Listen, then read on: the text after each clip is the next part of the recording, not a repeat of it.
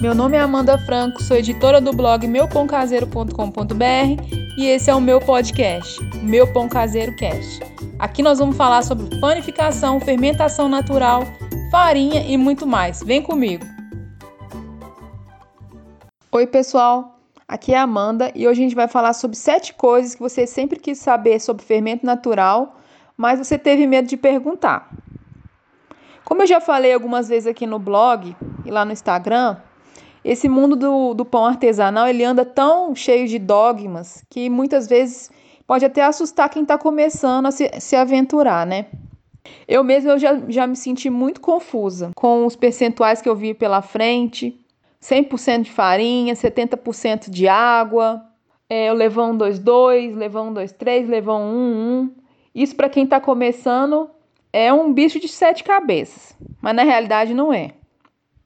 Com o tempo eu fui ligando os pontos e fui assim, as coisas foram clareando na minha cabeça. E pode parecer até clichê, mas como os nossos professores sempre diziam, não existe pergunta ruim. Todas as perguntas elas fazem a gente aprender. E pensando nisso, eu separei sete coisas que você sempre quis saber sobre fermento natural, só que você nunca teve coragem de perguntar. E a primeira delas é como que funciona essa tal de porcentagem do padeiro. Com certeza você já se deparou com essa cena. 100% de farinha, 70% de água, 30% de levain e 2% de sal, por exemplo.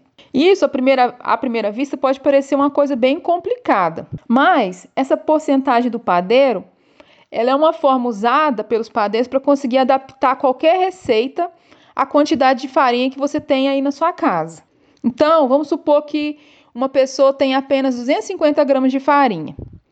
Com a porcentagem do padeiro, essa pessoa vai conseguir adaptar e fazer o pão de, de forma proporcional à quantidade que ela possui, sabe? E para entender essa porcentagem do padeiro, você vai ter que considerar 100%, ele vai ser sempre igual à quantidade de farinha que você possui disponível para fazer o pão.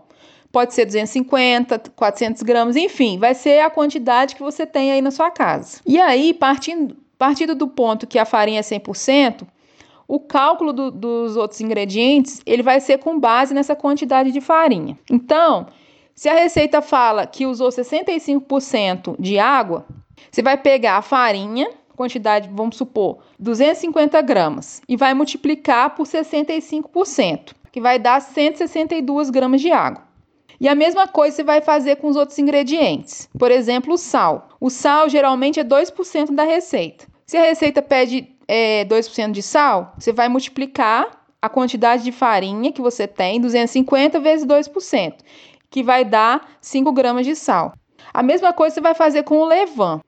Se a receita vai, pede 20 a 30%, vamos supor 30%, você vai multiplicar 250 gramas, que é a quantidade que você tem, por 30%, que vai dar 75 gramas de levain.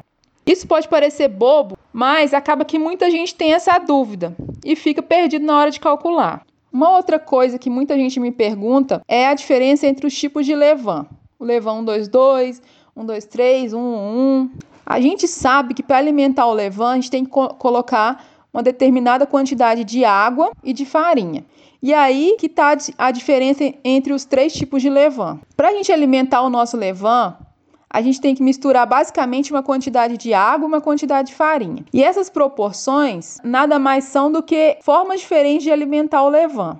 Então, quando a pessoa vai alimentar o levain pela proporção 1, 2, 3, isso significa que ela vai colocar uma parte de, de levain, vamos supor 25 gramas, e aí duas partes de água, que no caso vão ser 50 gramas, e o triplo da quantidade de farinha, que vai dar 75 gramas. O levain 2, 3 é um levain mais firme, mais consistente, porque ele leva mais farinha. E aí ele costuma demorar mais para dobrar. Ele pode demorar até 8 horas. Então, se você está alimentando pelo 1, 2, 3, ele não se desespera, que é bem normal. Vai depender muito do clima da, da região onde você mora. Já o levain 1, 2, 2, ele tem uma parte de levain, o dobro de água e o dobro de farinha. Pela parte da água ser, ser igual à farinha, as pessoas falam que esse levain tem 100% de hidratação. E pelo levain 122 ele ter mais água, ele vai levar bem menos tempo para crescer. Eu uso o levain 122 quando eu quero um pão mais rápido. O levain 123 eu costumo fazer assim, eu alimento ele antes de dormir E aí, no outro dia de manhã, bem cedinho, eu faço pão. E dois, dois, eu quero eu uso quando eu quero um pão mais rápido, porque ele dobra em torno assim de umas 4, 5 horas. E o levain 1, 1, ele tem a mesma quantidade de fermento, de água e de farinha. E ele costuma de dobrar de tamanho bem mais rápido do que o levain 1, 2, 3 também. O levain 1, 1 ele é uma alternativa para quem está com mais pressa, só que ele vai acrescentar bem mais água à receita. Então, na hora de você fazer a sua receita, você é bom que você leve isso em consideração. Em algumas situações, dependendo da farinha que você está usando, talvez seja necessário fazer um pequeno ajuste. Se você está usando um 2, 2, um 1, 1. Mas nada que vai prejudicar a sua receita. Outra dúvida bem comum para quem está começando é a questão da água que aparece por cima do levain. Muitas vezes a pessoa vê essa água por cima e acha que o fermento deu errado, acha que o fermento está estragado. Na realidade, o ciclo do levain ele acontece mais ou menos da, da, da seguinte forma: você alimenta, ele cresce em determinadas horas e depois que ele se alimentou, ele começa a baixar. Então, se você deixa o seu fermento muito tempo sem alimentar, ele vai criar essa água. É, essa água é sinal de que ele está precisando ser alimentado com mais frequência. Então, se você mora em um lugar muito quente, é normal que o seu fermento ele fique mais ativo mais rápido e às vezes até um pouco ácido. Então, é interessante que você aumente a, a frequência da alimentação. Aí essa água vai diminuir. E se você está criando seu fermento do zero e surgiu essa água por cima, não precisa se desesperar, essa água é bem normal. Muitas vezes a gente acha que o fermento deu errado porque começou a ficar muito líquido. Mas não se desespera, você pode tirar essa água com, com uma colher e continuar alimentando seu fermento normalmente. Outra coisa que pode gerar dúvida é o seguinte: a pessoa está alimentando o fermento natural, está seguindo passo a passo, e lá pelo terceiro dia o fermento ainda não deu sinal de vida. Algumas pessoas falam que se o fermento natural não der sinal de vida lá pelo segundo dia, é porque ele não deu certo. Aí falam para jogar o fermento no lixo, começar outro do zero. Mas eu não concordo com isso. Eu já vi vários fermentos darem sinal de vida só lá pelo nono dia.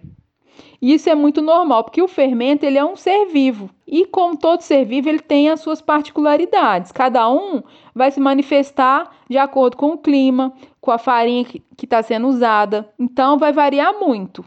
Então, nesses casos, o mais importante é insistir e seguir firme.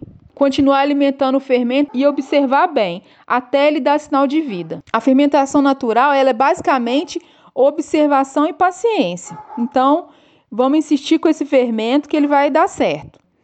Trocar a marca da farinha integral também pode ser uma boa alternativa. Pode ser que o seu levain ele goste mais de determinada farinha. Então, o levain é, é, é como todo ser vivo, ele tem as suas especificidades e a gente tem que ir observando e, e mudando as variáveis. Outra dúvida que pode surgir é sobre o tempo. Em quanto tempo que o fermento natural costuma dobrar de tamanho depois que a gente alimenta? As pessoas, quando elas vão ensinar, às vezes elas falam assim: se o seu fermento começar a dobrar de tamanho em pouco tempo, é porque ele está pronto para fazer o primeiro pão. Só que para quem está começando, é muito difícil, a pessoa não sabe quanto que é pouco tempo, né? Então é normal a pessoa ficar confusa mesmo com esse, com esse termo pouco tempo. Então, nesses casos, é interessante a gente ligar a observação. Se você está usando o levão 1, 2, 3, ele é um levain mais consistente. Se ele demorar até 8 horas para dobrar de tamanho, então não se assuste. É bem normal, porque ele leva mais farinha na, na, na composição. Porque tudo vai depender muito do clima onde você está, da farinha que você está usando. Então são variáveis, a gente tem que ir observando. Os levans 1, 2, 2 e 1, e 1, 1 por eles serem mais líquidos, eles costumam é, demorar em torno de 5 horas para crescer. Mas, como eu falei, tudo vai depender muito do clima onde você mora. Então, a minha dica é a seguinte: tenha paciência, ligue a observação e espere o tempo do seu fermento. Um fermento bem ativo é meio caminho andado para que seu pão dê certo. Use ele sempre no pico da fermentação, quando ele estiver bem ativo com, com bastante teias. Outra dúvida que eu recebo sempre é a seguinte: eu sou obrigada a usar metade farinha integral e metade farinha branca? A farinha integral ela é boa no processo da criação do levain porque ela é uma farinha mais pura e ela contém todas as partes do trigo. Então, ela ajuda na atividade do fermento. O fermento ele fica mais ativo. Porém, se você só tem a farinha branca aí na sua casa, não tem problema nenhum. Você pode usar só a branca que vai dar certo do mesmo jeito. O mais importante é a qualidade da farinha que você vai usar. Se você está sentindo que o seu fermento não está dando sinal de vida com determinada marca de farinha, você pode tentar mudar essa marca e observar e ver se ele está crescendo, se ele está dobrando de tamanho. O meu fermento, depois que eu criei ele, primeiro eu usei a farinha integral. Mas depois que eu criei, eu passei a alimentar ele apenas com a farinha branca, porque eu observei que a farinha branca ajudou a, a diminuir um pouco a acidez do meu fermento. Mas depende muito. Tem pessoas que gostam de fermento meio a meio, tem pessoas que, que gostam de ter uma isca com meio a meio, outra branca. Então vai depender muito do seu gosto. Mas na minha opinião, a farinha branca me ajudou nesse ponto, a reduzir um pouco da acidez do meu fermento. E a última dúvida que sempre surge em quem está começando a fazer o fermento do zero é o seguinte: em quanto tempo eu vou poder fazer o meu primeiro pão? Então, pessoal, quando a gente está criando o fermento do zero, na realidade, a gente está te tentando treinar o fermento para que ele responda quando a gente alimenta. Então, a gente está tentando basicamente manipular as leveduras para que a gente consiga fazer o pão. E o levain ele tem basicamente um padrão de comportamento que funciona mais ou menos assim: você alimenta, ele cresce, dobra de volume e depois ele cai, ele baixa o volume. Quando você começar a notar que o seu levain está apresentando um padrão de comportamento, você alimenta, ele cresce em X horas e depois abaixa, é porque ele está pronto para fazer o primeiro pão. Geralmente isso ocorre lá pelo décimo dia, mas varia muito. O mais importante é novamente que você ligue a observação. Tem alguns fermentos que eles começam a dar sinal de vida só lá pelo nono dia, como eu já falei. Então, observe o seu, o seu fermento começa a anotar. Anota no vidro assim o horário da alimentação, aí veja em quanto tempo que ele demorou para crescer, marca lá, e aí quando ele começar a apresentar esse padrão de comportamento, dobrar em X horas, baixar, é porque ele está pronto para fazer o, o primeiro pão, ele está forte. E a partir daí, quando você for fazer o seu primeiro pão, lembre-se de usar ele sempre no pico da fermentação. Que, o que, que é isso? Quando ele cresce, o máximo está bem ativo. E aí, o ideal é que você não espere ele cair, não, não espere ele baixar de volume. Se você usar o fermento bem ativo, a chance dele dar certo é muito grande. Então é isso, pessoal. Espero que vocês tenham gostado das dicas. E se tiver alguma dúvida, é só me mandar uma mensagem lá pelo Instagram ou pelo blog meupãocaseiro.com.br. Até a próxima, pessoal!